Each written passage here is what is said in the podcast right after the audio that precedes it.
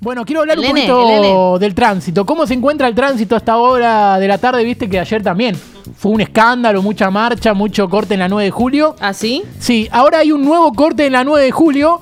Los manifestantes cortaron la 9 de julio, pero no para reclamar, sino para jugar un mete gol entra. Sí, aprovecharon el feriado.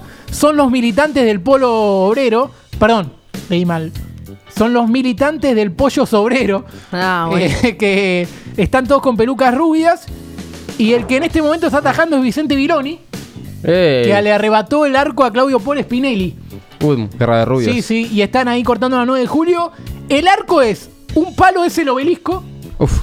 Y el otro el saco de Robertito Funes, que está cubriendo la marcha para América 24. Así que bueno. Pero River no eh, metieron gol ahí igual. Eso es todo lo que, lo que tenemos para hablar de- del tránsito. ¿Sabes que sería un gran apodo el pollo sobrero para el pollo viñolo? Ya que siempre se habla de que Viñolo recibe sobres. Mm. Es muy bueno el apodo pollo sobrero. Me parece espectacular.